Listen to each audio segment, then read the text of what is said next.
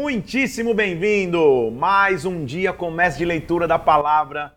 Estamos avançando na Bíblia. Hoje é o dia 18, é isso? 18 dias juntos aqui lendo a palavra de Deus. E hoje nós vamos entrar num período interessante, desafiador, de entender o que acontece com o homem quando se afasta de Deus. Vamos começar a leitura do livro de Juízes. Mas vamos orar? Vamos pedir que o Espírito Santo venha sobre nós, que a glória dele se derrame sobre as nossas vidas. Pai, eu peço que o Senhor venha mais uma vez e fale conosco aqui Usa esse tempo para nos instruir, para nos direcionar através das Escrituras, Senhor. Abre o nosso entendimento para que escutemos a Sua voz, ao ouvirmos a Sua voz, a Sua direção seja clara sobre nós, Senhor.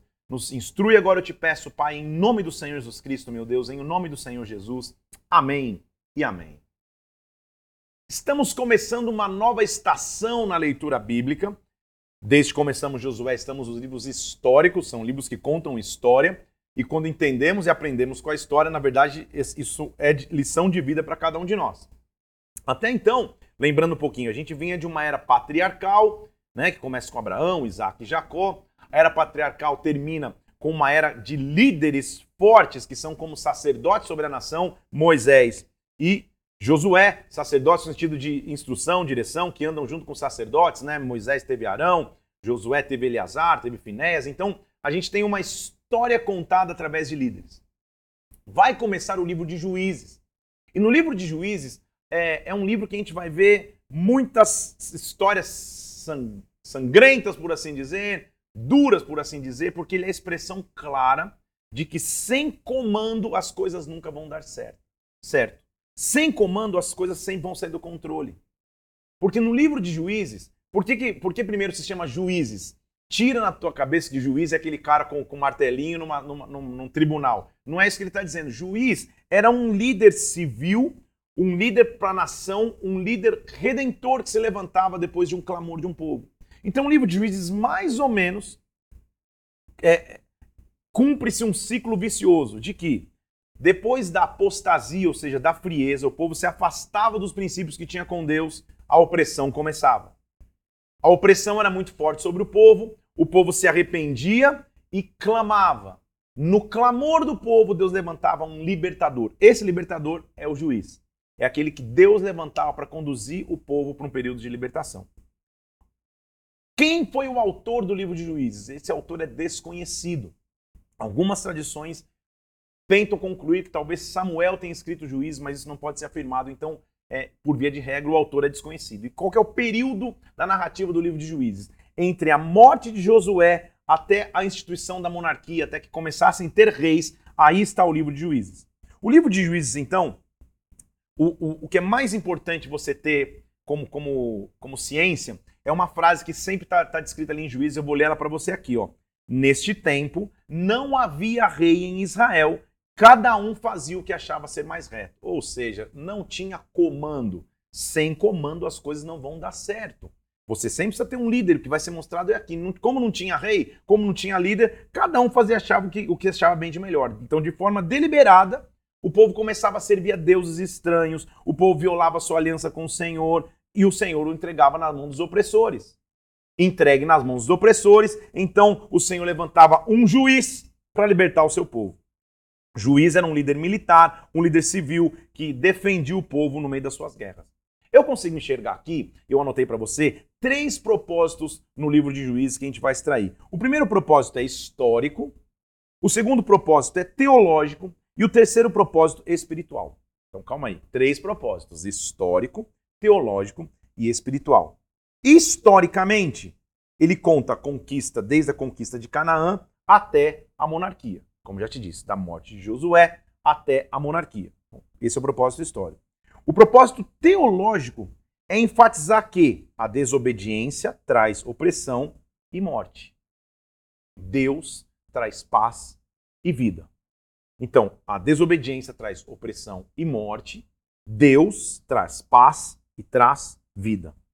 Espiritualmente mostra a fidelidade que o Senhor tem em cumprir as suas alianças. Sempre que o povo clamou, Deus os perdoou e levantou líderes capacitados para os livrá-los da opressão. É uma história difícil, pesada assim de ver como que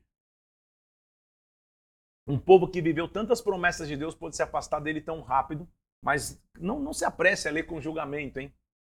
Porque isso acontece, inclusive, na nossa geração atual. Quantas promessas a gente já viveu em Deus e quão facilmente a gente esquece dessas promessas e fere as promessas que Deus tinha para conosco. Então, o livro de Juízes mostram que os israelitas faziam que era mal perante o Senhor, esse é o termo de apostasia. O Senhor os dava na mão dos inimigos, isso é o termo de opressão. Israel clamava e o Senhor ouvia, isso é arrependimento. O Senhor levantava líderes capacitados, isso é termo para libertação. Então vamos ler de novo. Apostasia, arrependimento, perdão, apostasia, opressão, arrependimento, libertação. É o ciclo.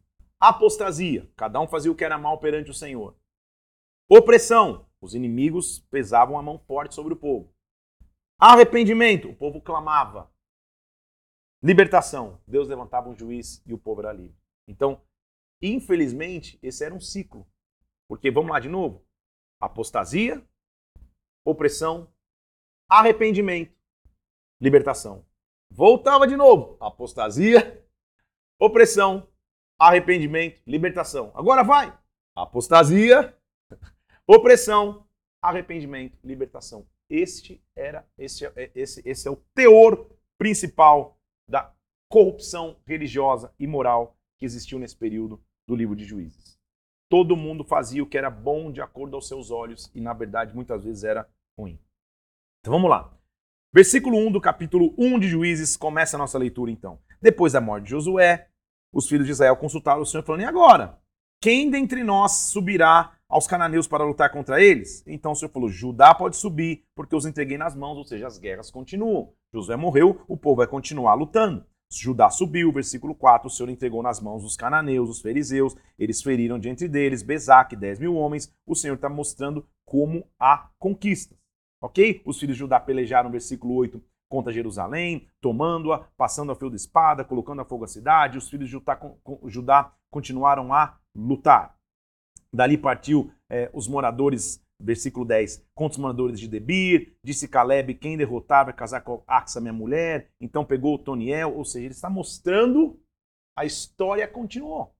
Não é que acabou o legado de vitórias nas guerras com Josué.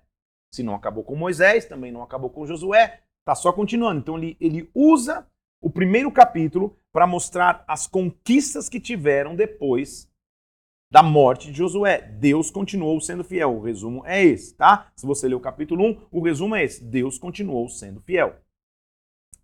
Porém, versículo 27, Manassés não expulsou os habitantes de Betseã, então os cananeus permaneceram na terra, os cananeus continuaram ali, Efraim não expulsou os cananeus, Zebulão não expulsou, ou seja, Aser não expulsou. Lembra que a determinação clara é que entrou numa terra, expulsa os inimigos? Lembra que era isso? eles não expulsaram inimigos. E porque não expulsaram inimigos, os inimigos estão presentes ali, era uma chance de cultos a outros deuses começarem a acontecer. Então, capítulo 2, o Senhor vai repreender os israelitas, vai lembrar de sua promessa, com repreensão. Capítulo 2, versículo 1: Subiu o anjo do Senhor de Gilgal e disse: Eu os fiz subir do Egito, vos trouxe para uma terra que, sob juramento, eu tinha prometido aos seus pais. Vós, porém, eu tinha dito: não façam aliança com os moradores dessa terra. Pelo contrário, derrubem seus altares, porém vocês não obedeceram minha voz. O que foi isso que vocês fizeram? Lembra que eu te disse daquele ciclo? A gente vai começar a ver agora então. Então, ele investe o capítulo 1 para mostrar: olha, Deus continuou sendo fiel, Deus continuou dando vitórias. Porém, vocês não se, não se ativeram, se atentaram a detalhes que não são detalhes e deixaram povos morando entre vocês. O que, que foi isso que vocês fizeram? Então começou a acontecer assim. Então, sucedeu que, falando o anjo do Senhor essas palavras, todo o povo de Israel se levantou e começou a chorar. Tendo Josué despedido o povo, ele vai lembrar de como foi a morte de Josué. Foram os filhos de Israel a cada sua herança para possuírem sua terra. Serviu o povo ao Senhor todos os dias de Josué e todos os dias dos anciãos, só que Josué morreu.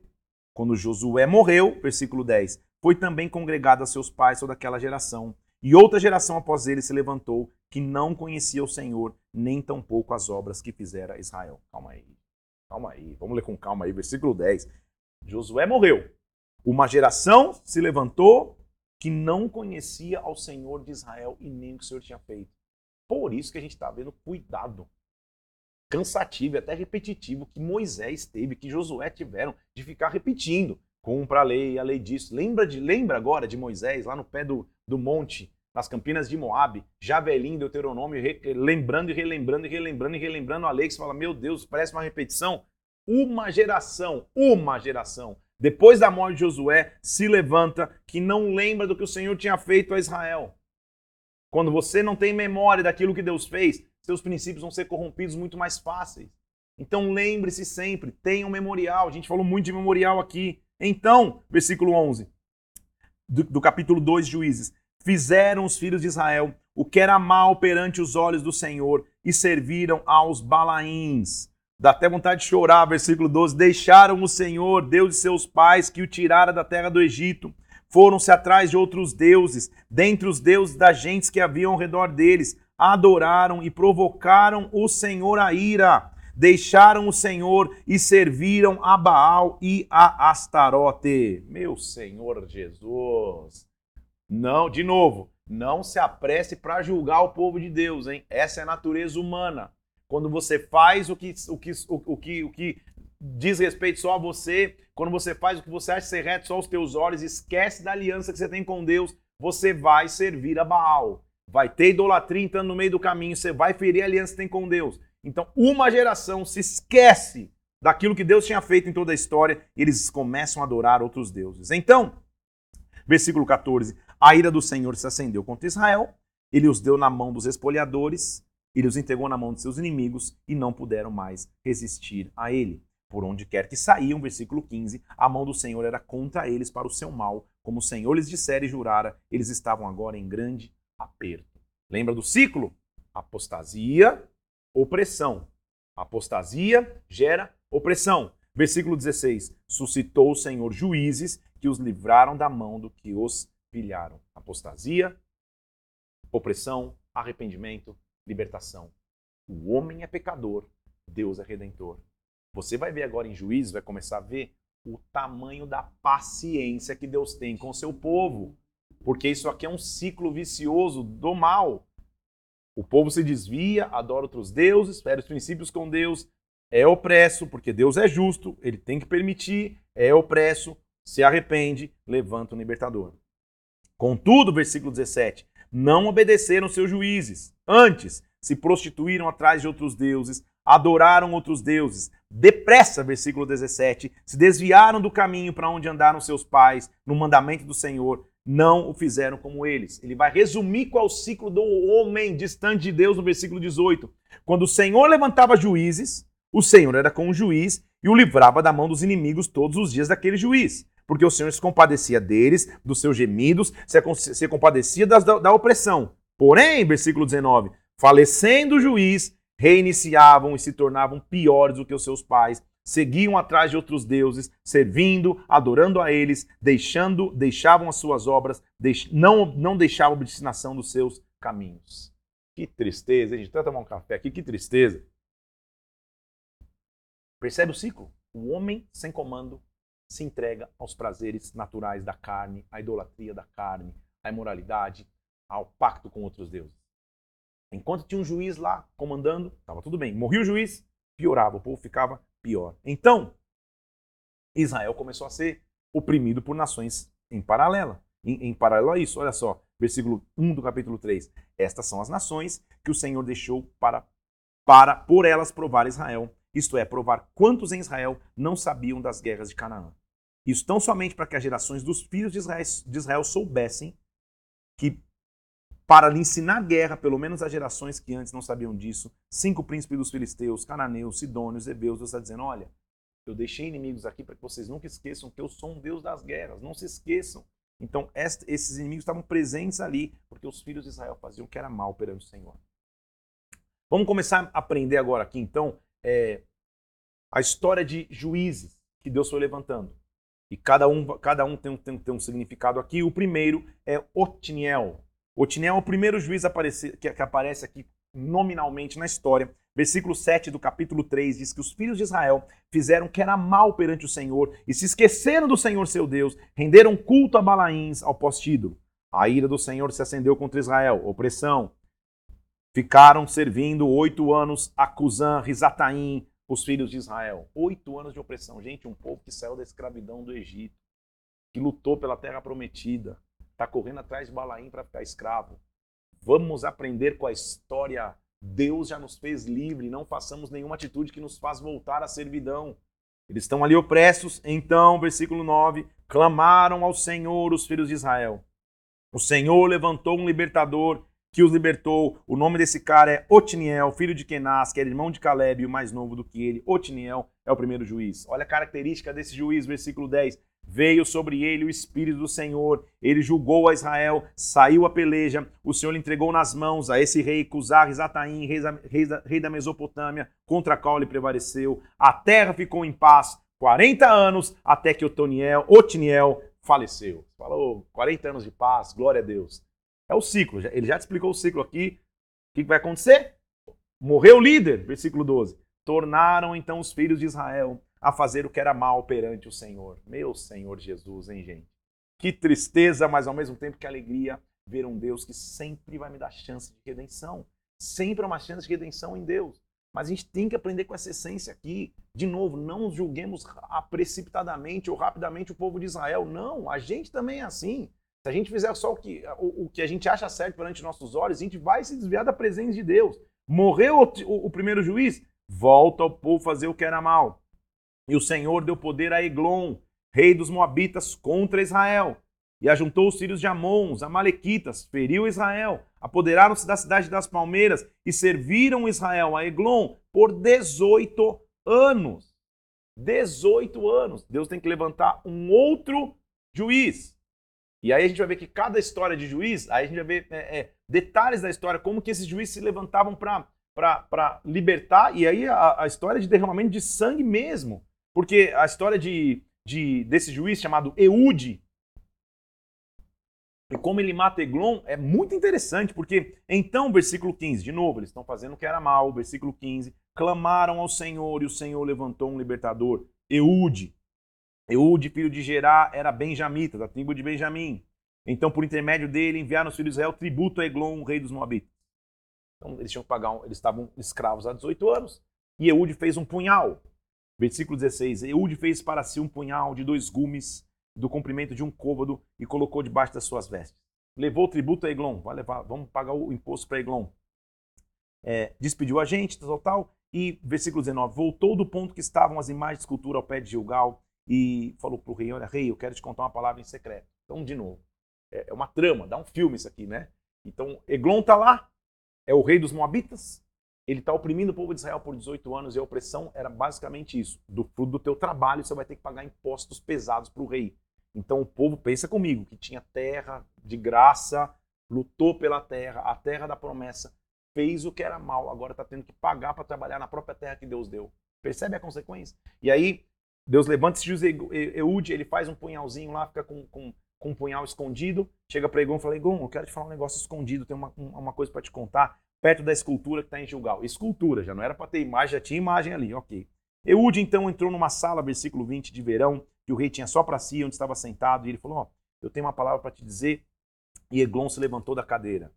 Eude estendeu a mão esquerda e cravou o punhal no ventre do Eglon, e, e até é, é, cômico isso, Eglon era tão gorducho, era tão gordo que, que fica preso lá o punhal dentro do ventre dele, está lá no versículo 22, olha lá. Quando entrou o cabo da, da, do, do, punhal, não retirou-se do ventre, porque a gordura se fechou sobre ele. E Eude saiu e, sem dúvida, ele morreu. É cômica a história porque mostra, é claro que tudo aqui tem revelação, só que daria uma pregação de como ele pega a espada ou o punhal que tinha dois gumes, dá no ventre do inimigo, é, é, acaba com, com, com, a força do inimigo. E o, e o, e o rei Eglon nunca sai de lá, do local que ele está escondido, porque ele, Eude tinha dito: oh, tenho um, um segredo para contar para você, vamos só nós dois para um lugar. Eles vão, Eude, como juiz, mata o rei que oprimia Israel. Os servos do rei falam: cara, esse, esse, o rei não volta nunca mais. O que aconteceu? Olha, olha, olha o versículo 24. Tendo saído os servos do rei, Falaram: olha, as portas de verão estão trancadas, o rei não sai de lá nunca mais. Olha a resposta que dão. Sem dúvidas, ele está aliviando o ventre na sala de verão, ou seja, ele está fazendo o número dois. Literalmente é isso que o cara está dizendo.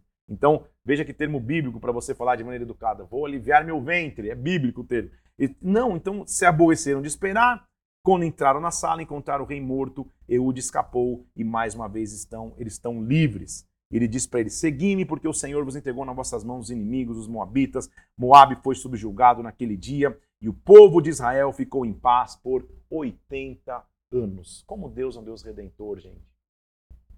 Claro que é muito detalhe da, da, da guerra, que eu não quero nem entrar com isso.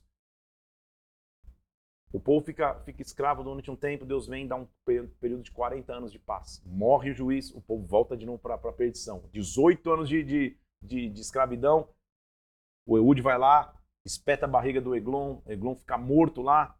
O, o, o povo dele achou que ele estava até aliviando o vento, na verdade ele estava morto lá dentro. Ele, o povo é livre mais uma vez, agora está com 80 anos de paz. Você fala, agora acabou, né? Agora o povo está tendo um testemunho para contar, tá ótimo. A pior coisa que pode acontecer com alguém é sentar-se sobre a promessa e não ensinar daquilo que aconteceu e os milagres que aconteceram para que essa promessa acontecesse. Os milagres que foram efetuados para que essa promessa fosse realizada. Porque o tempo passa e o tempo vai fazendo com que você se esqueça do tamanho do teu Deus. Porque passaram esses 80 anos de paz, versículo 4 do versículo 1 do capítulo 4.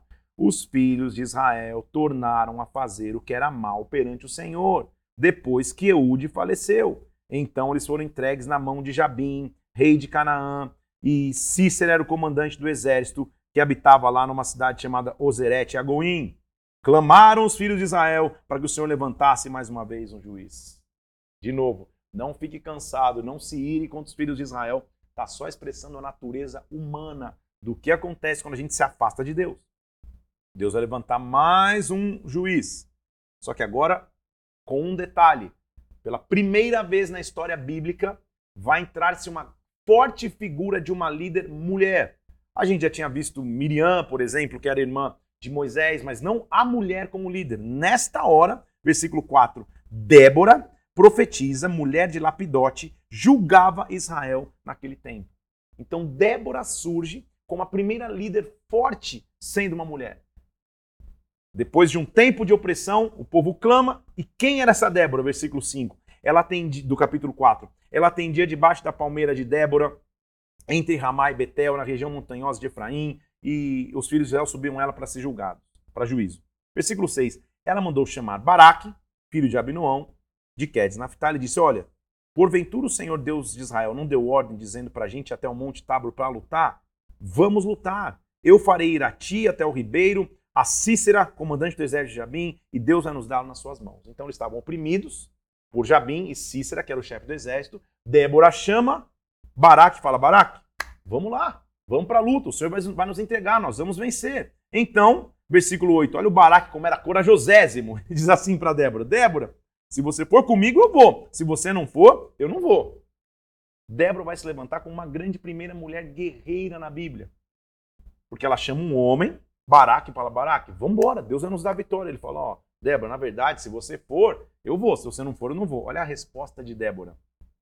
Certamente, versículo 9, eu irei contigo, porque não será tua honra da investida que você vai empreender, pois as mãos de uma mulher o Senhor entregará a Cícera. E saiu Débora, se foi com Baraque para Quedes. Débora é a primeira mulher guerreira na Bíblia, a primeira mulher que vai se levantar. Olha, Deus vai dar vitória e vai dar vitória nas mãos de uma mulher. Então, versículo 12: anunciaram a Cícera que Baraque, filho de Abinadab, de Abinoão, perdão, tinha subido ao Monte Tabor. Cícera convocou todos os carros, 900 carros de ferro, todo o povo que estava com ele e foram até o ribeiro de Quizon. Vai começar a guerra. Débora está se levantando como a guerra. Você está entendendo todo então aqui, né? É, o povo vivia debaixo de paz, fazia o que era mal aos olhos do Senhor, clamava depois de um tempo de escravidão, Deus levantava um juiz, e juiz não é aquele que fica com um martelinho julgando, o juiz é um líder civil e militar. Pela primeira vez agora, é, o juiz é uma mulher. Ela só chama Baraque e diz: Baraque, vamos. Baraque é tão corajoso fala: Não, se você não for, eu não vou. Ela fala: Claro que eu vou. O crédito não vai ser teu, não. Deus vai dar na mão de uma mulher. Pensa, pensa numa mulher, uma, uma mulher forte. Versículo 14: Débora disse a Baraque: Baraque, dispõe-te, porque este é o dia que o Senhor entregou a Cícera nas tuas mãos. Porventura, não saiu o Senhor adiante de ti? Baraque desceu do monte Tabor e dez mil homens atrás dele, e o Senhor derrotou a Cícera e todos os seus carros e todo o seu exército ao fio da espada. Diante de Baraque, Cícera saltou do carro e fugiu a pé. Baraque perseguiu os carros dos exércitos e todo o exército de Cícera caiu ao fio da espada sem escapar nenhum sequer. Então, eles estão tendo vitória, mas você lembra comigo que eu já comentei que a vitória oficial sobre um exército é se os cabeças do exército fossem derrotados. Cícero era o chefe da guerra, o chefe do exército, o capitão do exército de Jabim. Era o comandante do exército dele. No meio da guerra ele foge. A gente já está vendo Débora sendo a incentivadora de Baraque. Agora vai surgir uma outra mulher. Cícera foge a pé para a tenda de Jael, mulher de Eber. Ela entra ali, quando, quando Jael encontra Cícera, ele fala: entra, entra na tenda, fica aqui. E Cícera fica escondido ali na tenda. Ele fala: me dá um pouco de água, eu estou com sede, versículo 19.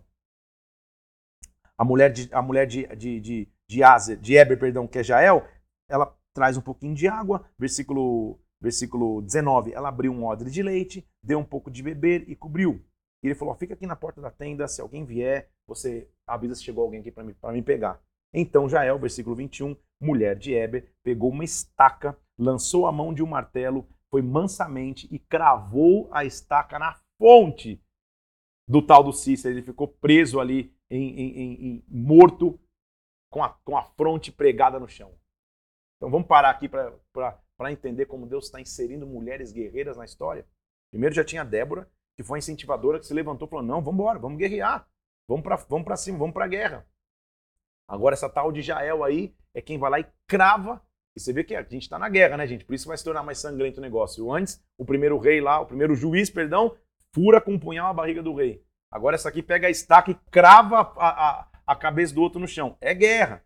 Quando isso acontece, Débora, no, no capítulo 5 de Juízes, tem, é, é, muito importante a gente ver como ela se levanta como uma intercessora, porque vai, vai registrar o cântico de Débora. Então, naquele dia, cantaram Débora e Baraque, filho de Abinoão, dizendo: Desde que os chefes se puseram à frente de Israel e o povo se ofereceu voluntariamente, bendizei ao Senhor. O porquê cântico. Cântico, a gente já tinha visto lá atrás, é para que o povo pudesse se lembrar do que aconteceu na história. E o cântico dela é mais ou menos assim: Escutem, reis, dai ouvido, príncipes, eu mesma vou cantar ao Senhor, eu vou salmodiar ao Deus de Israel, porque saindo o Senhor, marchando desde Edom, está mostrando o que Deus fez, a terra estremeceu, os céus gotejaram, as nuvens gotejaram águas. Os montes vacilaram diante do Senhor, até o Sinai diante do Senhor, Deus de Israel. Eu, Débora, olha, olha o papel dela, versículo 7. Eu me levantei por mãe em Israel. Escolheram-se deuses novos, a guerra estava às portas, não se viu escudo nem lança, então eu me levantei. Débora é a primeira figura de uma intercessora. Versículo 12 diz: Desperta, Débora, desperta. Ela está cantando entou um cântico: Levanta-te, Baraque, leva presos os que prenderam o teu filho, filho de Abinoão. Débora, ela vai até a guerra como a presença de uma líder que está ali dizendo: Eu vou me levantar, eu vou tomar posição. Nesta guerra, o Senhor vai nos dar vitória. O Cícera foge e Deus dá na mão de uma outra mulher a estaca para que ela pregue a fronte do inimigo no chão e Deus dê vitória aos seus filhos, Deus dê redenção aos seus filhos. Quero honrar as mulheres guerreiras hoje aqui. Tem, tem gente que, que, que lê a palavra pegando textos fora de contexto e quer tirar a posição da mulher de dentro do corpo. Quer dizer de alguma forma que as mulheres não podem exercer papéis de liderança na igreja.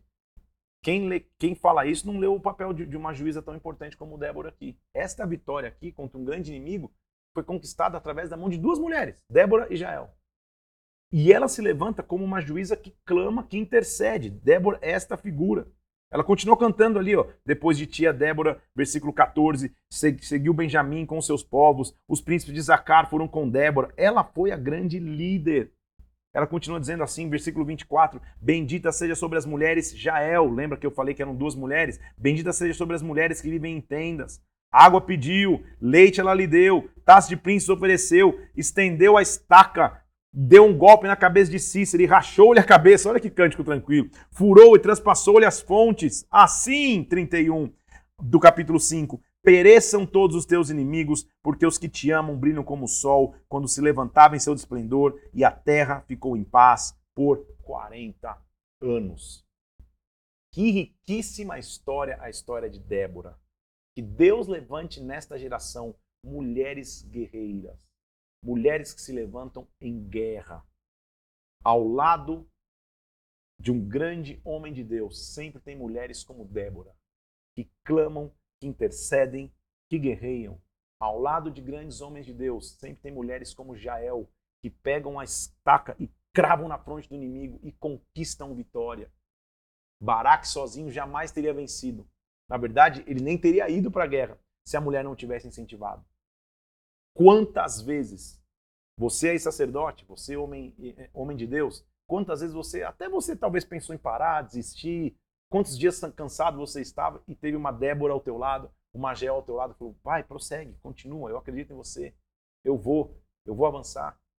Quantos homens de Deus Mulheres de Deus são resultados da oração de uma mãe, são resultados da oração de uma avó que não parava de clamar. O papel das mulheres no corpo é importantíssimo. Eu quero honrar você hoje aqui, minha irmã. Se levante como uma Débora, se levante como uma guerreira, se levante como uma intercessora, se levante como uma Jael que pega a estaca e crava na cabeça do inimigo, porque Deus, através da força de duas mulheres, livrou o seu povo. Então você já percebeu que esse é o ciclo, né? Já vimos Otiniel se levantando lá, primeiro juiz. Já vimos Eude se levantando. E agora vemos Débora se levantando. Vai se levantar um juiz, talvez que seja um dos mais famosos na, na, na história, que mostra um momento de opressão contra os midianitas. Os midianitas se levantavam porque mais uma vez, versículo 6, os filhos, versículo 1, perdão, do capítulo 6, os filhos de Israel faziam que era mal perante o Senhor. Então o Senhor os entregou na mão dos midianitas por sete anos. Cada vez, olha, olha, olha qual que era a guerra com os midianitas, versículo 3. Cada vez que Israel semeava, os midianitas e amalequitas subiam contra ele, se acampavam, destruindo os produtos da terra, não deixando em Israel sustento algum, nem ovelhas, nem boi, nem jumentos. Subiam com seus gados e vinham como gafanhotos em tanta multidão que não os podiam contar. Versículo 6: Israel ficou debilitado com a presença dos midianitas e clamaram ao Senhor. Então, eles plantavam, eles faziam crescer os animais, vinham os midianitas como gafanhotos, roubavam tudo. Israel foi ficando debilitado e começavam a clamar. Lembra do, do, do ciclo que eu te ensinei aqui no começo dessa live? Opressão, perdão, é, apostasia, opressão. Gerava arrependimento e clamor para que Deus levantasse alguém.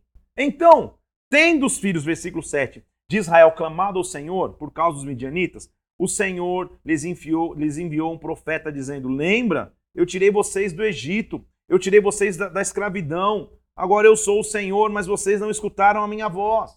Lembra que vocês estão afastados de mim, mas Deus sempre tem um plano de redenção. Ler livros assim, que eu sei que são é, é difícil ficar lendo muitos detalhes de guerra, é para você entender a essência se eu me afasto de Deus, se eu, se, eu, se eu deixo de cumprir seus mandamentos, se eu quero viver do jeito que eu acho que eu tenho que viver sozinho, sem comando, Deus vai me dar canais de redenção. Contudo, não brinquemos, né, gente?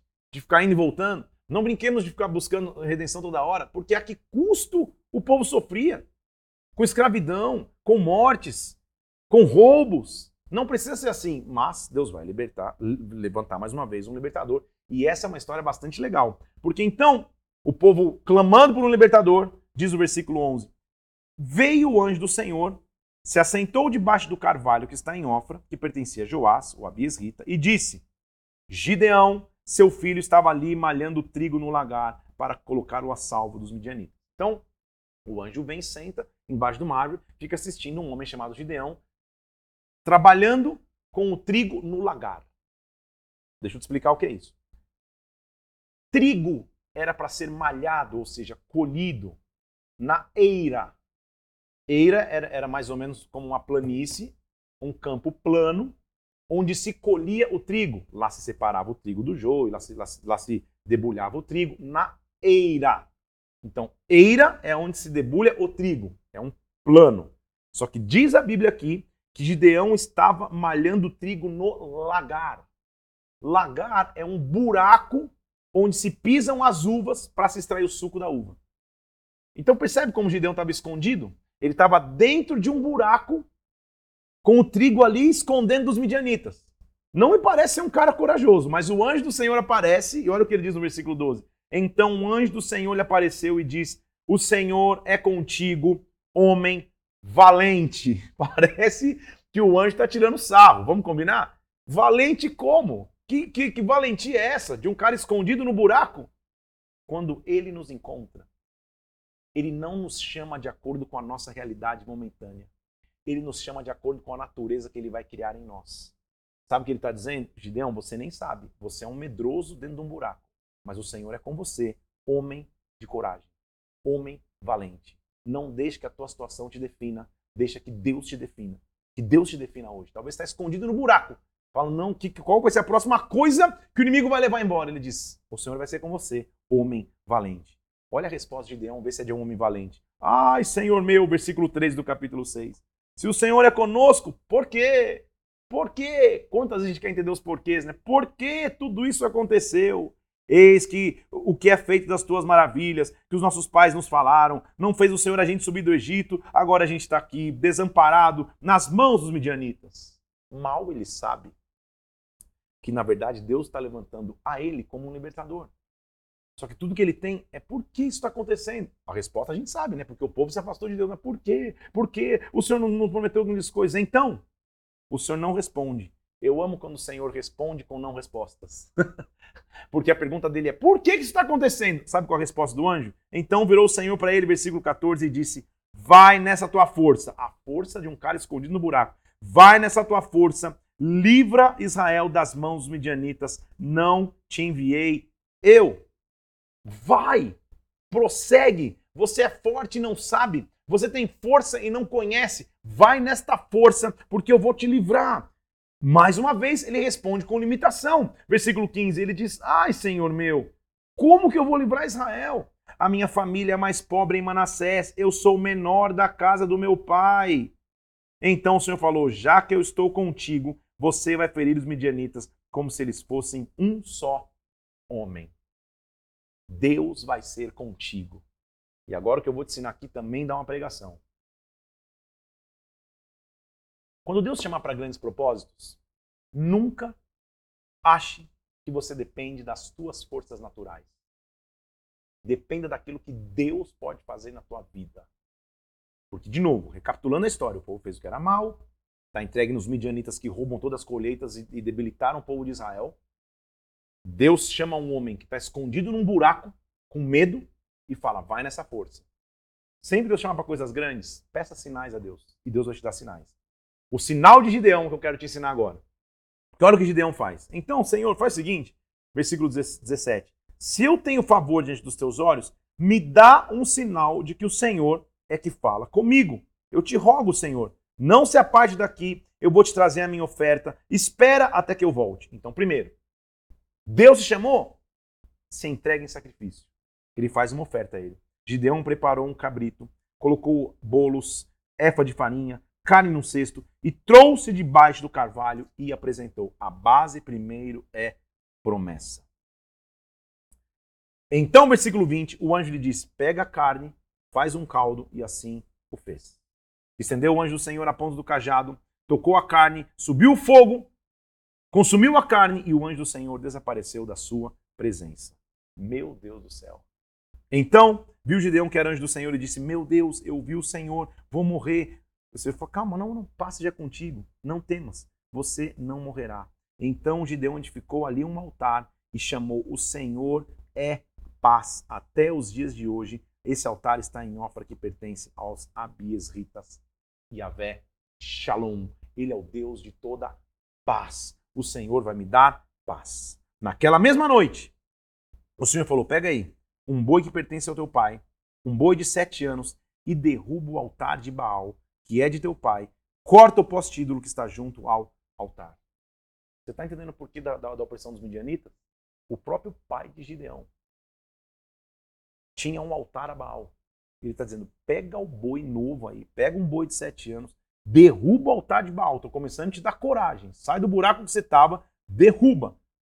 Edifica o Senhor teu Deus um altar em camadas de pedra. Pega o boi que você derrubou o, o, o altar de Baal, versículo 26, oferece um holocausto, com, e junto com o poste de duro que você vai cortar, Gideão pegou dez homens entre os seus servos, fez como o Senhor dissera, temendo, porém, ele que a casa do seu pai daquela noite não fez de dia, mas fez de noite.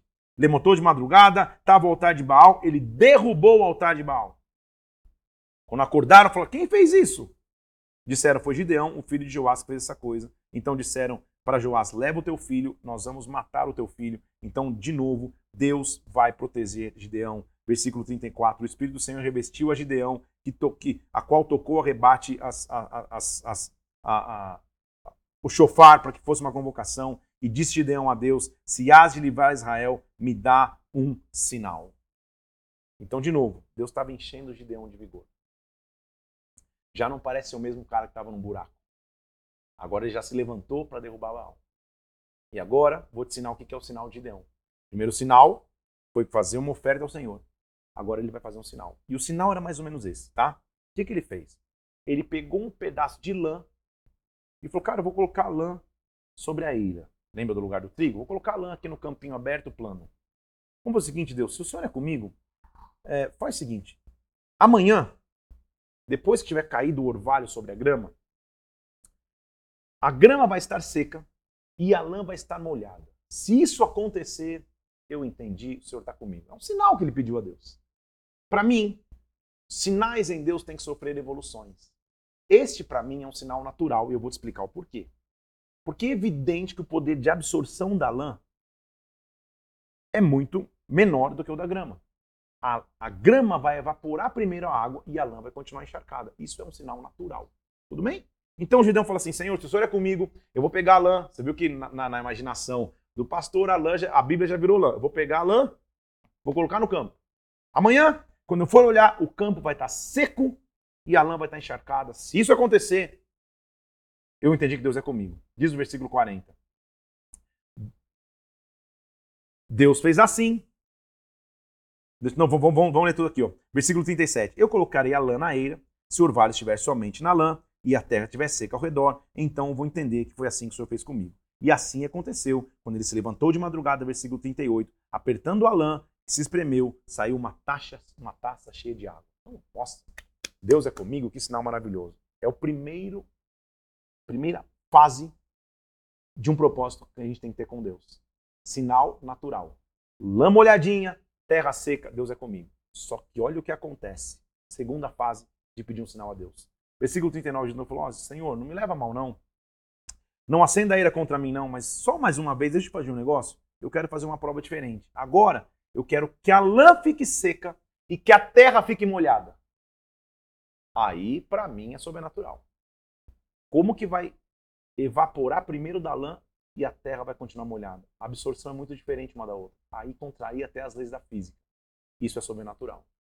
Você entendeu qual é a evolução? Deus, eu tenho um sinal natural, eu preciso de um sinal sobrenatural. Vamos, vamos, vamos usar nos dias de hoje para você entender? Vem um irmãozinho aí, vê uma linda irmã na igreja. Meu Deus, estou apaixonado, é minha futura esposa. Isso é o sinal natural, gente. Isso é a lama molhada e a terra seca. Não precisa muito, muito, muito, muito de esforço para gostar de uma irmã aí. Ótimo. É o sinal natural, você já gosta dela. O sobrenatural é a lã ficar seca e a terra ficar molhada. Agora, Deus, me dá sinais sobrenaturais daquilo que você vai fazer. Estou vendo até amanhã um cara já comprando uma, uma blusa de lã e colocando no campo de futebol. Não é isso que eu estou falando que eu estou falando é, naturalmente e sobrenaturalmente, Deus tem que mostrar, eu estou contigo. Vamos. É isso que ele faz com Gideão. Então, versículo 1 do capítulo 7. Jerubal, que é Gideão, o nome dele é Gideão, se levantou de madrugada e todo o povo que com ele estava e se acamparam junto à fonte de Arode. Percebeu um detalhe? O nome dele era Jerubal. O pai dele consagrava tantas coisas a Baal que até o nome dele tinha a ver com Baal. Deus levanta um cara improvável um cara que, foi na, que nasceu para ser como um, um, sacerdote, um consagrado a Baal. Deus muda a sua história e agora ele vai, como Gideão, conquistar e vencer a opressão dos midianitas. A história é linda porque ele se reúne com todo mundo e diz a Bíblia assim, versículo 2: Disse o Senhor a Gideão: É demais o povo que está contigo para entregar os midianitas nas suas mãos, porque Israel ia se gloriar, dizendo que foi a mão dele que livrou. Tinha muita gente mais 300 mil pessoas estavam junto com Gideão E ele falou: não, tem muita gente. Então faz o seguinte, versículo 3. Apregoa no, no, no, no, no, no arraial, no acampamento. Se alguém é tímido, se alguém está com medo, pode voltar para casa, pode voltar e vai dar tudo certo. Então, ótimo. Gideão está ali, gente. e está clamando. E ele tem um exército. Ele estava no buraco escondido. Os meditas estão oprimindo. Ele reúne um exército e Deus fala: não, tem muita gente, Gideão. Se vocês vencerem com tanta gente assim, vai parecer que a força de vocês conquistou e não eu. Então faz o seguinte, volta no exército e grita, hein? Se alguém está com medo, vai para casa. Se alguém está com tímido, vai para casa. Era, era, era, era, mais ou menos o pede para sair dos dias de hoje. Então Gideão imagina, né, gente? Pô, cara, Deus é comigo, não vai ter ninguém que vai voltar. Ele grita: tem alguém com medo? Tem alguém com timidez? Se alguém tiver, volta para casa. Diz a Bíblia, versículo 3 do capítulo 7. Voltaram do povo 22 mil, 10 mil ficaram. Eu tinha falado 300 mil, viajei ali, né? Não é 300 mil, é 30, né? Então tinha, tinha dos 32 mil que tinha no começo, gente, 22 mil vai embora. 22 mil pessoas voltam com timidez para casa. O Senhor fala, diz uma pessoa, agora só fiquei com 10 mil. O Senhor fala, versículo 4, ainda tem gente demais. Desce para a água, que eu vou prová-los. E o sinal era mais ou menos assim, quando eles se curvarem para beber água, quem lamber água igual um cachorrinho assim, ó, como faz o cão, já deixa de lado. Aquele que se ajoelhar para beber, estiver atento para a guerra, tira para outro lado. Então, era uma maneira de mostrar quem estava pronto para guerrear ou quem não estava pronto. Foi o número do que, dos que lamberam a água, levando a mão à boca, ou seja, ajoelhado em posição de guerra, 300 homens. 300 homens. Ele começou a guerra com 32 mil pessoas. Sobraram 300. É menos de 1%. Você entende? Porque ele precisava de um sinal sobrenatural de Deus? 300 homens estavam prontos para guerrear. A maneira que eles vão guerrear é muito sobrenatural, porque diz a Bíblia no versículo 8 que eles pegaram da provisão na mão trombetas e os 300 homens foram para frente do arraial dos filisteus. Naquela noite, eles saem para observar um pouquinho o, o, o, o, arraial dos amalequitas e dos midianitas. Eles escutam um sinal de Deus, de um cara que teve um sonho numa tenda, e, e, e esse sonho, o cara fala, puxa, é, o inimigo está dizendo, esse sonho teu aí, e eles estão lá de fora. É Gideão que vai conquistar, Gideão que vai ganhar, e ele volta para entender, ótimo, ganhamos. A estratégia de guerra é muito interessante que eles têm, porque quantos guerreiros eles tinham? 300. Começaram com, 30, com, 3, com 32 mil. Então, com 300 pessoas, ok. 300 caras para vencer. Como que eles vão vencer agora, gente? E aí, Normalmente no exército, tinha uma função que eram os trombeteiros, os caras que tocavam trombeta. Só que no exército você toca a trombeta e atrás vem o exército para guerrear. Os trombeteiros só anunciam que a guerra vai começar. Gideão só tinha os trombeteiros, não tinha o exército. Então o que ele faz? Ele, ele separa três companhias de soldados.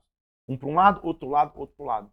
E a, e, a, e a estratégia de guerra é essa: vocês vão pegar um cântaro na mão com uma tocha acesa numa mão, se não está com a trombeta, numa mão com o cântaro com a tocha. Não tinha espada. Vocês vão tocar a trombeta, vão quebrar o cântaro, a tocha vai brilhar então, e vocês vão gritar: espada pelo Senhor e por Gideão.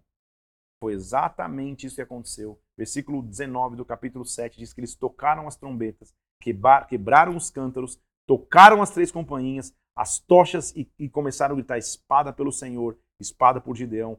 Cada um ficou parado no seu lugar e todo o arraial dos inimigos começou a correr, gritar e fugir. E ao escutarem o som das trombetas, cada um dos inimigos começou a lutar um contra o outro e eles venceram a guerra sem precisar colocar a mão em espada. Que trecho maravilhoso. Vamos fazer uma, vamos fazer uma lembrança aqui. Gideão é chamado por Deus num buraco. O povo está se desviando de Deus. Ele é chamado por Deus num buraco. Ele pede sinais naturais e sinais sobrenaturais. Deus dá todos os sinais. Deus diminui o seu exército para mostrar que não só diminui, quase que acaba com o exército. Menos de 1% do que ele começou é o que ele tinha. E da improbabilidade, Deus, improbabilidade, Deus faz coisas grandes. Três fileiras de soldados tocando trombetas. Faz um eco tão grande no arraial que fazendo esse eco no arraial, eles dizem, os inimigos se, se, se, se desesperam, um sai batendo espada para o outro, porque a espada do Senhor sempre está por nós. Qual que é a frase que nós vamos ter hoje aqui? Vou até anotar. A espada do Senhor luta por mim. A espada do Senhor luta por nós.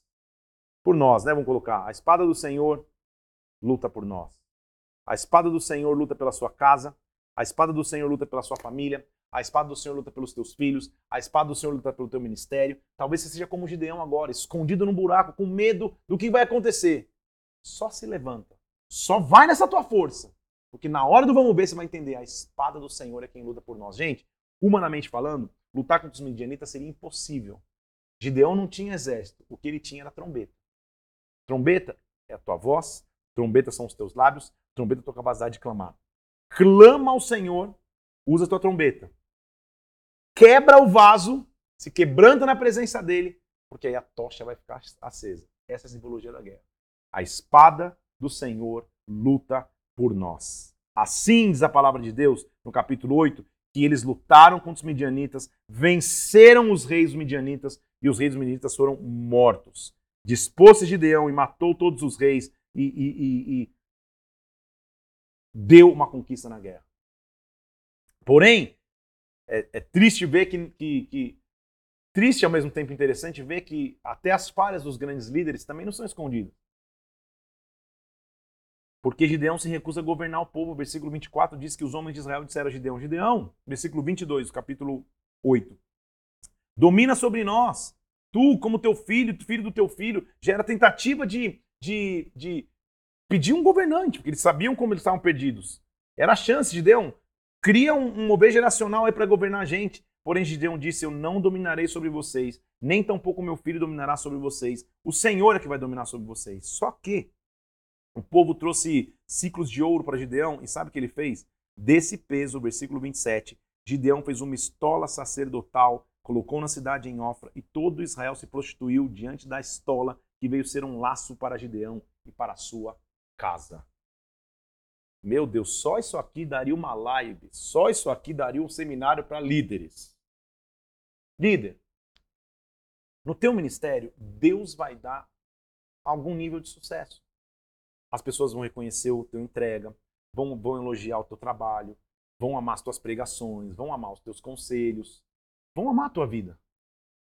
A tentação de cada líder é fazer do seu ministério uma estola é fazer do seu ministério um ponto que as pessoas adorem. Líder, eu e você, somos pessoas comuns, naturais, como qualquer outra. Nós só temos o privilégio dado por Deus de servir o reino dessa forma. Então o que Gideão faz? Não, o peso de governar vocês eu não quero, mas a estola podem me adorar. A estola eu quero. Ele não queria pagar o preço de ser líder, mas ele queria ser adorado como líder. Você está entendendo comigo? E o povo começa a adorar a estola. Isso se tornou um laço. Que forte isso, hein? O ministério, se não cuidado, se o orgulho entra no coração, se a obstinação entra no coração, a mesma grandeza que você teve no ministério pode ser a ferramenta para te derrubar. Se você for movido pelo orgulho, se você for movido por uma obstinação que não tem fim. Cuidado com a estola sacerdotal. Só isso aqui já daria uma pregação. Continua. Assim, os, os, os medianitas foram abatidos, a terra ficou em paz durante 40 anos, no período de Gideão. Gideão teve 70 filhos Teve força depois de ser do buraco em Gideão. 70 filhos, todos provindos dele, porque tinha muitas mulheres. Morto Gideão, versículo 33, voltaram a se prostituir os filhos de Israel após Balaíns. Os filhos de Israel não se lembraram do Senhor. Abimeleque, que era filho um dos filhos de Gideão, mata os seus irmãos e se declara rei. Começa uma divisão familiar. Justamente porque ele não quis se posicionar como um líder que deixasse um legado o capítulo 9 mostra uma divisão. Nós vamos até o 13 hoje, estamos no final aqui. acontece um, um, uma confusão na casa de seu pai, porque ele, um, um irmão mata irmão, vira uma loucura deles tentando lutar pelo poder.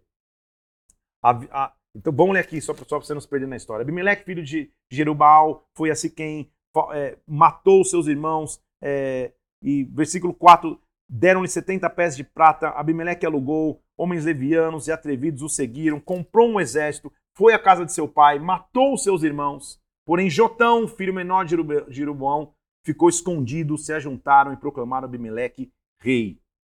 Gideão nos posicionou como rei, agora está uma divisão na sua casa. Jotão foi escondido, filho menor.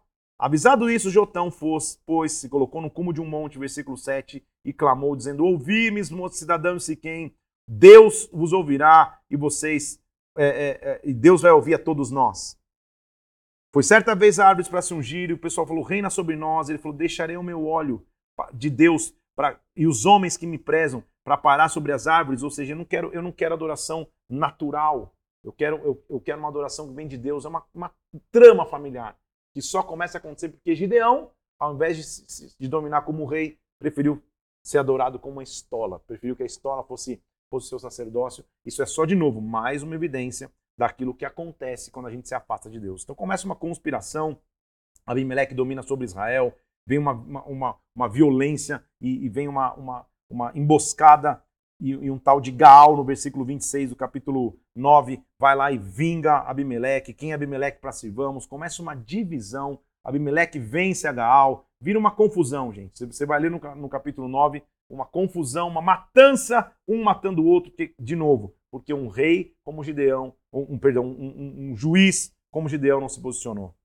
Então, Abimeleque também é morto, Versículo 52 do capítulo 9: Abimeleque veio à torre, pelejou contra ela. Uma certa mulher lançou uma pedra na cabeça de Abimeleque, quebrou seu crânio. E aí começa uma, de novo uma, uma, uma confusão, uma morte por confusão. A partir do capítulo 10, nós vamos ver, é, depois de Abimeleque se levantando, juízes menores com, com, com uma influência menor, mas vou ler para você aqui Tolá, filho de Poã, filho de Dodô, é, julgou Israel 23 anos, depois se levantou Jair, julgou Israel 20, 22 anos, tinha esse 30 filhos que cavalgavam em jumentos e assim vai. E agora a gente vai começar a ver, a partir do, do, do, da metade do 10, que eles estão agora sob a servidão dos filisteus e dos amonitas. Tornaram os filhos de Israel a fazer o que era mal perante o Senhor, não servir ao Senhor, a ira do Senhor se acendeu, mais uma vez foram oprimidos, e agora eles estão debaixo do, da, da, da, servidão dos filisteus. Filisteus agora é, oprimindo, o primeiro que se levanta para tentar libertá-los é Jefté. Jefté, o Gileadita, homem valente, ele se levanta e ele agora vai ser aquele que primeiro vai lutar contra os filisteus e, e livrar os israelitas no capítulo 11. Ele faz um voto contra os filhos de Amon e um voto até estranho, gente. Começa. Claro que eu, estou tendo que correr aqui por questão de tempo. Mas, de novo, é, o que a gente está lendo depois da morte de Gideão, Abimeleque matando seus irmãos, lutando com Gaal, aí vem uma mulher e dá, dá uma pedrada nele e ele morre.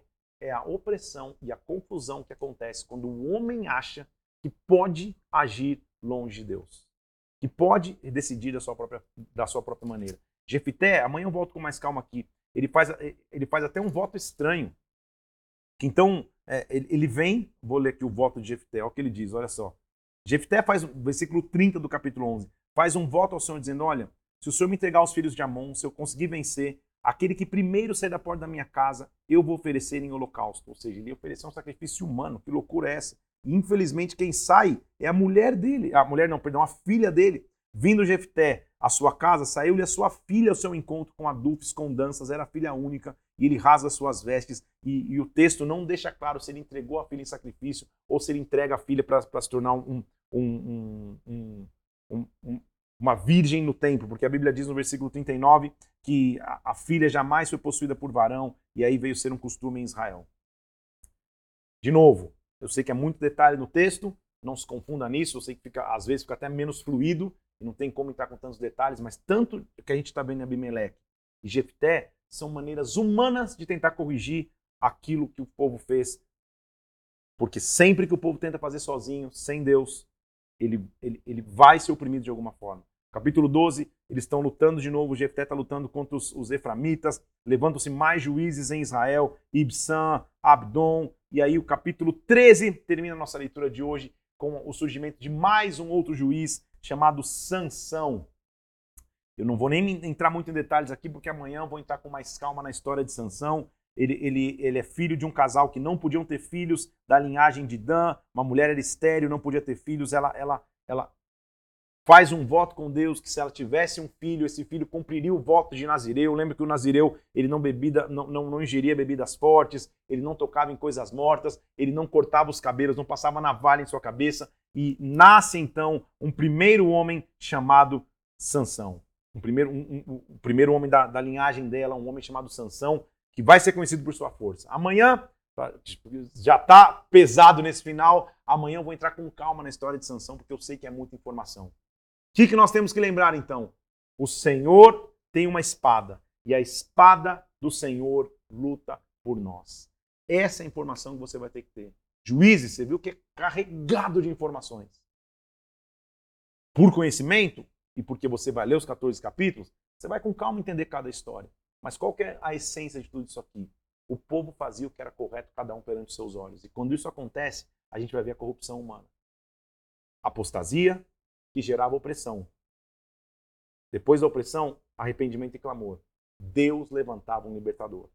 Que a gente nunca repita esse ciclo, que a gente só fique na libertação daquele que nos fez libertos.